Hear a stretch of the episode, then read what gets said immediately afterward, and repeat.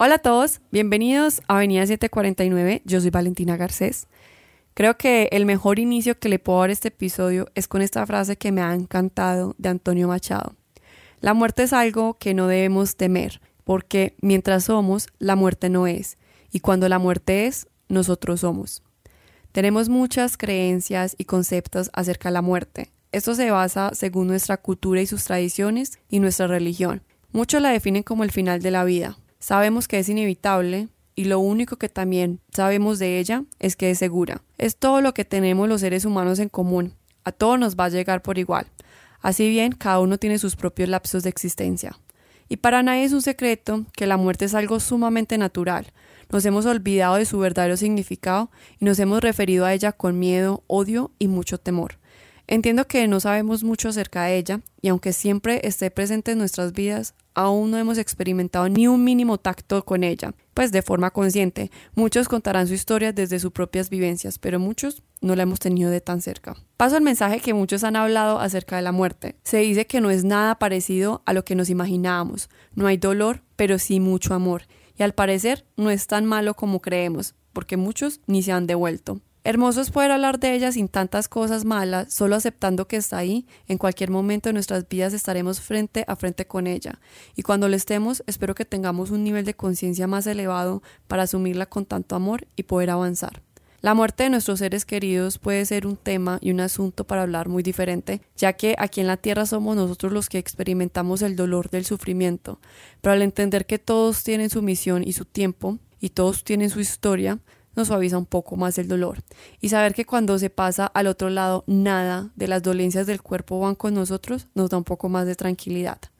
La libertad de expresión es el derecho de todo ser humano a expresar sus opiniones y comunicarlas, sin temor a represalias, censuras o sanciones. Las opiniones expresadas por las personas entrevistadas por el podcast de Avenida 749 no reflejan el punto de vista de la página y cabe aclarar que además le brindamos a todas las personas que quieran contar sus historias y que aporten al bien común un espacio sin discriminación alguna. Hoy me acompaña un hermoso ser humano, la persona perfecta para hablar de este tema y darnos un rayito de esperanza y también demostrarnos que la muerte no es como la suelen contar la angeóloga y medium Angélica Burbano a lo largo de su vida ha podido acceder a esta información. Los ángeles y seres que han fallecido le han llevado por un camino que ha experimentado y ha entendido más este tema de cerca. Angélica, bienvenida a Avenida 749. Estoy muy feliz de poder compartir este espacio contigo y realmente me emociona que hablemos de este tema porque desconocemos bastante y qué bueno poder entenderlo mejor, así evitamos tenerle tanto miedo y un poco más de amor. Hola Valentina, ¿cómo estás? Muchas gracias por invitarme a tu programa. Encantadísima de estar contigo. Angélica, me encantaría entonces que nos pudieras contar un poquito acerca de ti, porque el tema que vamos a hablar hace parte de tu vida, ya que lo has vivido y lo has experimentado, y eres tú la que nos puede contar acerca de este tema. Entonces, empecemos por una pregunta muy básica, pero a la vez tan grande porque está llena de ti. ¿Quién es Angélica? Bueno, Angélica es una persona común y corriente como todos ustedes que en algún momento de su vida buscó de los ángeles y después de esto empecé a tener manifestaciones de los ángeles, presencias de los ángeles y empezaron a entregarme muchas herramientas y me ayudaron a salir de momentos de depresión, de angustia, de estrés y me llevaron a encontrar un camino pleno en mi vida. A raíz de eso comencé a canalizar con los ángeles, a entregar mensajes a las otras personas, pero sentía que cuando entregaba esos mensajes a otras personas encontraba frustraciones, encontraba bloqueos, encontraba muchas situaciones en la vida que las personas no lograban solucionar y yo ya había hecho ese camino de autosanación a través de los ángeles. Entonces empecé a crear eh, herramientas y plantillas basadas en todas mis experiencias y las cosas que en mí habían funcionado, trabajando obviamente con los ángeles y esto me llevó a otras cosas porque cuando tú empiezas a limpiar tu casa, empiezas a meditar, empiezas a encontrarte contigo mismo, pues empiezas a transformar tu parte interna, empieza la conexión con los ángeles, luego empieza a presentarse la mediunidad y pues me dediqué a hacer terapias, a entregar información a otras personas y herramientas basadas en mi experiencia propia. qué bonito proceso, me encanta. Angélica, entonces tú estabas diciendo que eres angeóloga y medium. ¿Hay alguna diferencia entre esos dos? Bueno, la diferencia es monumental. Eh, realmente yo he tenido contacto con Miguel Arcángel, me entregaba eh, situaciones con cristales, me mostraba cosas y la energía de los ángeles, yo siempre la describo como cuando tú tienes un bebé en tu pecho. Me llevó a contactarme con mi ángel de la guarda y empezar un proceso de transformación. La mediunidad se presentó de una manera diferente porque empezaba a sentir la energía de la mediunidad y es totalmente distinta porque es más densa, más fuerte. Y cuando la sentía pensaba que había conectado con un bajo astral o que había conectado con alguna energía desagradable, porque sentía que me tocaban, eh, sentía que se me acercaban y no era bueno, entonces empecé como a sentir temor con respecto a eso. Hasta que decidí estudiar un poco sobre mediunidad, leer sobre mediunidad y lo que leía pues no me gustaba porque la mediunidad es como conectarte tú con otra persona que no está en cuerpo físico. Entonces empecé a conectarme con esa parte hasta que logré cruzar como esa parte de miedo y encontrarme con seres fallecidos, empecé a bajar información y canalización de ellos. Fue cuando descubrí que realmente la muerte es algo hermoso. Es más difícil para los que nos quedamos acá o el proceso antes de la muerte, pero la muerte, con todo lo que me han mostrado las almas en diferentes edades de fallecimiento, es preciosa. Qué bueno, Angélica, que vayamos a hablar de este tema y más de la forma en que tú la conoces y cómo tú te expresas y cómo te sientes al respecto acerca de la muerte. Obviamente muchas personas no tenemos conocimiento alguno porque no hemos estado cerca de ella y en muchas culturas no se habla del tema. Todo también depende de la cultura y las tradiciones que tengas. Hay unos que le tienen miedo, respeto y temor, hay otras que hacen una fiesta en celebración a que pasó a la otra vida. Todo depende de dónde nacemos y la información que nos han brindado. Pero en la mayoría de los casos, muchas veces la muerte no se menciona durante nuestras vidas. Es más, es un tema que la gente evita hacer. Pero qué bueno que podamos como quitar tradiciones, culturas, religiones y podernos enfocar de una forma muy peculiar y muy real, que es a través de los seres que te están enseñando o que te han enseñado cómo es realmente se siente o qué es ese proceso de la muerte y también los ángeles que te han guiado. Porque nosotros como personas lo único que podemos conocer es el dolor que ha generado la muerte de un ser querido en nosotros, aquí en este mundo terrenal. Sí, es que hay muchas culturas que creen en, la mediunidad y en la reencarnación pero nosotros yo creo que ha tenido que mucho que ver como un poquito con la iglesia, que lo que nos han enseñado y lo que nos han mostrado con respecto a la muerte. Pero la muerte es hermosa, yo he tenido la oportunidad de sentir lo que es la muerte, aunque es distinta dependiendo de la, edad en que fallezca la persona, porque son conceptos distintos, pero la muerte es muy linda, muy linda, es una sensación de amor impresionante. A eso te iba a preguntar, Angélica, que cómo fue la experiencia que te han mostrado para tú llegar a decir lo que piensas ahora mismo de la muerte a lo que pensabas antes. ¿Cómo fue ese cambio o en qué momento se realizó esa conexión con los otros seres para que tú realmente puedas decir con propiedad que la muerte es hermosa? Bueno, cuando empecé a sentir esas energías y que me tocaban y esa energía densa se me presentaba de noche yo sentía mucho miedo y empecé a sentir mucho más la energía, pero la energía era muy fea. Cuando yo pasé ese umbral y me enfrenté a esa energía, la primera experiencia fue una señora estaba eh, agonizando. Eh, tú pasas ese umbral y logras, logras ver a la persona físicamente. Ella tenía como un papel eh, higiénico en la mano y se limpiaba una fosa, le estaba saliendo sangre y se limpiaba y de repente me cogió las manos en el momento en que ella fallecía y sentí un amor inmenso. Yo les cuento que eso es algo que nosotros aquí no logramos experimentar.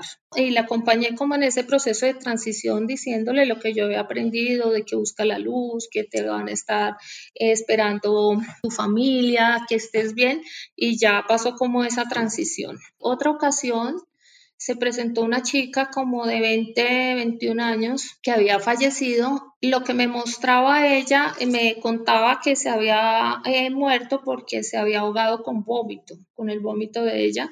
Y estaba muy triste porque tenía como muchos proyectos aquí en la tierra y muchas cosas qué hacer y había quedado como con la frustración. Entonces yo le explicaba eh, lo mismo, que fuera la luz, que le iban a estar esperando, del aprendizaje, todo el conocimiento que yo he adquirido aquí en la tierra basada en libros, en talleres, en cosas que he estudiado. Después me mostraron el fallecimiento de los niños, un niño como de 8 o 10 años. Ellos lo que sienten como no conocen y no tienen como el ego y no tienen tanta información que tenemos nosotros aquí en la tierra, ellos sienten como molestia, como la sensación para explicarles con la que yo le he identificado como más claro es como cuando tú, como cuando un niño se quiere dormir y no se logra dormir, que está con esa molestia y que no saben hacia dónde van. Lo que me sorprendió es que los niños no sienten ese miedo a la muerte. Eh, lo acompañé en el proceso eh, de esto y ya es como si se quedaran dormidos. Después se me presentó un chico y me decía que la familia no lo dejaba ir. Creo que estaba como en un proceso de agonía y tratan como de pedir ayuda porque a veces nosotros nos pegamos a que la persona tiene que seguir viva porque yo no quiero sufrir. Y yo creo que esos son los procesos de alma y son los procesos de Dios, el momento en que uno decida partir. Obvio, Angélica, que algo desconocido a lo que conocemos muchas veces va a generar miedo, y más si no sabemos de qué se trata y cómo manejarlo. Pero entonces, luego de tu ver esas experiencias que te mostraron acerca de las personas que fallecieron, ¿hubo en algún momento en el que tú sentiste realmente como si estuvieras muerta las sensaciones o las cosas que pueden estos seres sentir en el momento de su partida? En otra situación también me mostraron eh, en el proceso de muerte, cuando tú dejas el cuerpo, sigues haciendo tus mismas funciones. Entonces yo pasé como en ese proceso, sentía como miedo, me levanté y trataba de prender las luces y los botones no me prendían.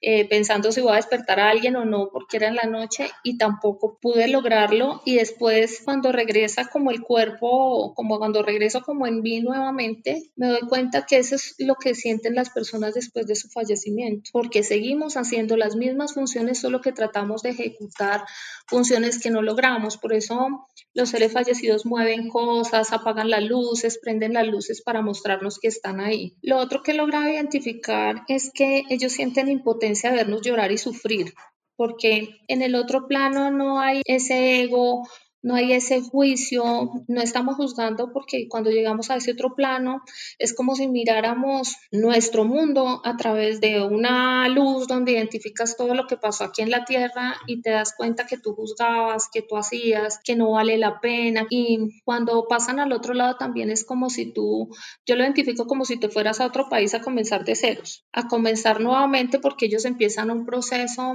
de evolución donde se dan cuenta como las cosas que no lograron hacer, las cosas que no lograron, los sueños que no lograron cumplir, las emociones que generaron en las personas que quieren. Entonces, nosotros a veces sentimos culpa porque creemos que la muerte debe ser de determinada manera. Y yo lo que le digo a todo el mundo es que nosotros estamos para morirnos en cualquier momento, hoy, mañana, que nuestras familias, que nuestras mascotas, todas nos podemos morir en, en determinado momento y que el alma elige en qué momento se va a ir sin avisarle a nadie. Entonces es como que nosotros como humanos o como terrenales podamos identificar que tú te puedes morir y que puedes en cualquier momento y siempre se genera la culpa de no alcancé a llegar, de yo no estaba, de si sintió dolor, de si no sintió dolor. Lo que yo sentí en el proceso de la muerte es que llega un momento que si hay dolor, el dolor desaparece y pasas a un estado de plenitud total. Eso es como lo que he identificado. Angélica, realmente desde que te he escuchado hablar todo me ha parecido súper interesante y más conocer una parte de la muerte que no tenía ningún conocimiento alguno y qué bueno poder conocerlo desde otro punto de vista. Pero algo que me llamó mucho la atención y es cómo así que cuando una persona muere, el alma sigue viviendo como si estuviera vivo. O sea, esto sucede mientras el alma se da cuenta que murió o es un proceso que todas las almas tienen que hacer? Bueno, de lo que yo he logrado ver, o sea, te hablo parte de mi experiencia y parte de lo que he estudiado. Tratas de seguir haciendo las mismas cosas lo que haces en tu vida cotidiana porque como que en la muerte no reconoces que ya no estás dentro del cuerpo y empiezas a ver a toda tu familia y todo acá. Se supone que duras un periodo de tiempo en la tierra y después sigues tu proceso de alma, que es como volver a aprender, analizar qué aprendiste en la tierra, qué hiciste y yo creo pues en la reencarnación, entonces como seguir el proceso a ese otro plano. Entonces, Angélica, ¿cómo es en ese caso que hemos escuchado que hay almas que siguen aquí penando? Eso se debe también a lo que mencionabas antes, que las familias no dejan que el alma evolucione y siga el proceso que ¿Qué le toca hacer? Hay varias cosas. Uno, que la familia se pega y empieza, ¿por qué te fuiste? ¿Por qué me dejaste? Mira, me dejaste con los niños, mira los problemas que me dejaste, ayúdame, ayúdame, ayúdame. Ellos no pueden hacer nada. Ellos sí pueden ser tu guía y se manifiestan si le quieres pedir, por ejemplo, un consejo, pero ellos no pueden ayudarte ni a comprar el carro, ni a comprar la casa, ni a que me salga la sucesión, o estos sí son guías, como son los ángeles y todo el mundo espiritual, pero como tal, ellos no te pueden ayudar, porque otras circunstancias se quedan acá y pasa mucho con la gente mayor, es porque les cogen sus cosas cuando ellos son apegados a las cosas, o son apegados a la casa. Además, cuando uno adquiere como este conocimiento, pues es más fácil cuando te llega la muerte, pero cuando tú no tienes el conocimiento y estás enamorado de tu casa, de tu finca, y ven que se toman decisiones que no son, eso sí les afecta. Otra cosa que sucede es, por ejemplo, pasa mucho que alguien muere y enseguida los hijos se avalanchan a ver quién coge las joyas, a ver quién coge la plata, a ver quién coge las cosas mientras llegan eh, las otras personas. Eso también genera en ellos un poco de molestia de ver eso, porque ellos lo están viendo. Lo que no está es el cuerpo físico. Y eso es eh, aproximadamente que yo haya eh, logrado definir tres días. Entonces el alma, de una manera u otra, le avisa al cuerpo acá este cuerpo terrenal que en tres días aproximadamente va a morir? Bueno, de lo que he estudiado, no lo he experimentado, es que tres días antes de morir tu alma lo sabe. Entonces, eh, sucede mucho que tú no te veías con tu mejor amiga hace cinco años y de repente ya te llamó y tú después quedas sorprendida de por qué me llamó, por qué me visitó, él nunca había salido y pasó esto, fue y arregló los papeles, dejó organizado el carro porque el alma sabe ya cuándo va a partir. Sí, eso sí, el alma es sabia en todo lo que hace y tiene toda la información y más en lo que estás diciendo también de sabe el día, la hora y el cómo va a morir. Pero entonces, ¿cómo cambia uno esta idea o cómo entiende uno un poquito más? Porque toda una vida nos han dicho que tú naces, estudias, trabajas, te casas, te reproduces y mueres. Es como el ciclo que el humano viene como a cumplir entre comillas. Pero ¿cómo podemos entender cuando un ser, un alma, un angelito se muere a tan temprana edad, porque a veces cuando una persona adulta mayor se muere, uno como que ya se lo veía venir y puede asimilarlo de pronto un poco más fácil. ¿Cómo uno puede entender esto? Es que varían todos porque la evolución del alma, todos somos almas iguales, pero venimos acá a aprender. Y cuando tú terminas ese aprendizaje, te vas. Los que nos han enseñado, de pronto las culturas son las que nos han enseñado que el proceso debe ser de determinada manera. Pero el alma se muere el día que tiene que partir. De hecho, hasta los bebés, hasta los bebés no nacidos, o sea, los abortos, los niños que no llegan a nacer, ellos vienen a dejar una enseñanza a sus padres. ¿Cómo funciona? Tú haces un pacto de alma y allá dices, bueno, tú vas a representar a mi mamá, yo voy a estar 15 días y me regreso para que tú experimentes sobre el dolor, porque nosotros tenemos aquí que aprender sobre la dualidad, sobre el odio, sobre el amor, sobre el arriba, sobre el abajo y todos tenemos que reconocer las dos facetas. Nos enseñaron que primero se tienen que morir los padres, y eso es lo que tenemos nosotros metidos en nuestra cabeza, eso nos lo han inyectado, pero eso es una creencia, eso no es así, no funciona así. Son almas que tienen que partir primeras para dejar un aprendizaje. Y además hay una cosa muy importante, que la gente hable de la muerte. Le tienen miedo, nosotros le tenemos pánico. O sea, la muerte es algo que nosotros tenemos fijo, seguro y a todo, o sea, nosotros todos los días tenemos la muerte a nuestro lado. Tú te puedes resbalar en el baño. El día que tu alma se va a ir, eh, sencillamente te ruedas por la escalera, así de fácil. Ahorita, por ejemplo, en el tema de, de, la pandemia ha fallecido muchas personas, pero son almas que han venido y han programado venir en esta circunstancia, en este plano para vivir esto y dejar, dejar un aprendizaje, porque en este momento de la pandemia han salido la sombra de todo el mundo. Porque nosotros siempre estamos pensando en no sentir, en no experimentar, en no sufrir y en cubrirnos de otras cosas. Entonces, antes tú decías, estoy triste, entonces decías, me voy de vacaciones. Me siento aburrida, entonces, para no identificar por qué estoy aburrida, entonces me voy para la finca. Pero ahorita todo el mundo se tuvo que encerrar y encontrarse con su sombra, encontrarse encontrarse uno con uno mismo, con nuestra realidad. Y nuestra realidad es la muerte también. Y la muerte no es solo la muerte física. Cuando tú dejas un trabajo, muere. Cuando terminas un proceso en tu vida, es algo que muere. O sea, nosotros vivimos en procesos de duelo todo el tiempo. Y es parte del crecimiento y de la evolución del ser humano. Qué bueno, Angélica, llegar a un punto en nuestras vidas donde hagamos las paces con la muerte, quitarle toda esta parte oscura que hemos creado, la hemos maltratado, la hemos odiado, la hemos satanizado, la hemos hecho de todo cuando nos hablamos y nos referimos a ella, porque obviamente sentimos desde nuestro corazón que nos ha arrebatado algo tan importante. Pero entonces ¿Cómo uno puede tener entonces esta relación con ella de aceptarla, de que es parte del proceso de la vida? No es tenerle miedo, sino que es aceptar que llega un punto en el que hay que partir este mundo terrenal. Pero entonces, ¿cómo uno puede tener esa conexión con ella quitando tradiciones, quitando religiones, quitando culturas, quitando todo eso que nos impide entenderla como realmente es? Yo en este momento lo haría y es lo que yo hablo. Primero, reconocer que todos nos vamos a morir en cualquier momento, en no tenerle miedo a hablar de la muerte. Yo no tendría miedo a hablar de la muerte. Adicionalmente, saber que nosotros nos vamos en diferentes momentos, que no hay una fecha, no hay un día, no hay una edad, no hay un momento de nada para morirse? Bueno, primero que todo, después de tanto tiempo le perdí el miedo a la muerte. Realmente lo que a uno le da miedo es el proceso de la muerte, de sentir dolor, que es lo que no queremos sentir en el cuerpo físico. Pero morirme ya después de haber experimentado esa plenitud de amor que se siente en el otro lado, lo otro que haría para mí la muerte sería desprenderme de todo lo terrenal y seguir mi proceso y comprender que cada persona que se queda en la tierra está cumpliendo su plan de vida y que el plan de vida de cada uno es independiente, incluyendo mis hijos, mi familia, mi esposo, todos. Y aunque no lo queramos aceptar, la muerte también es algo de lo que tenemos que aprender aquí.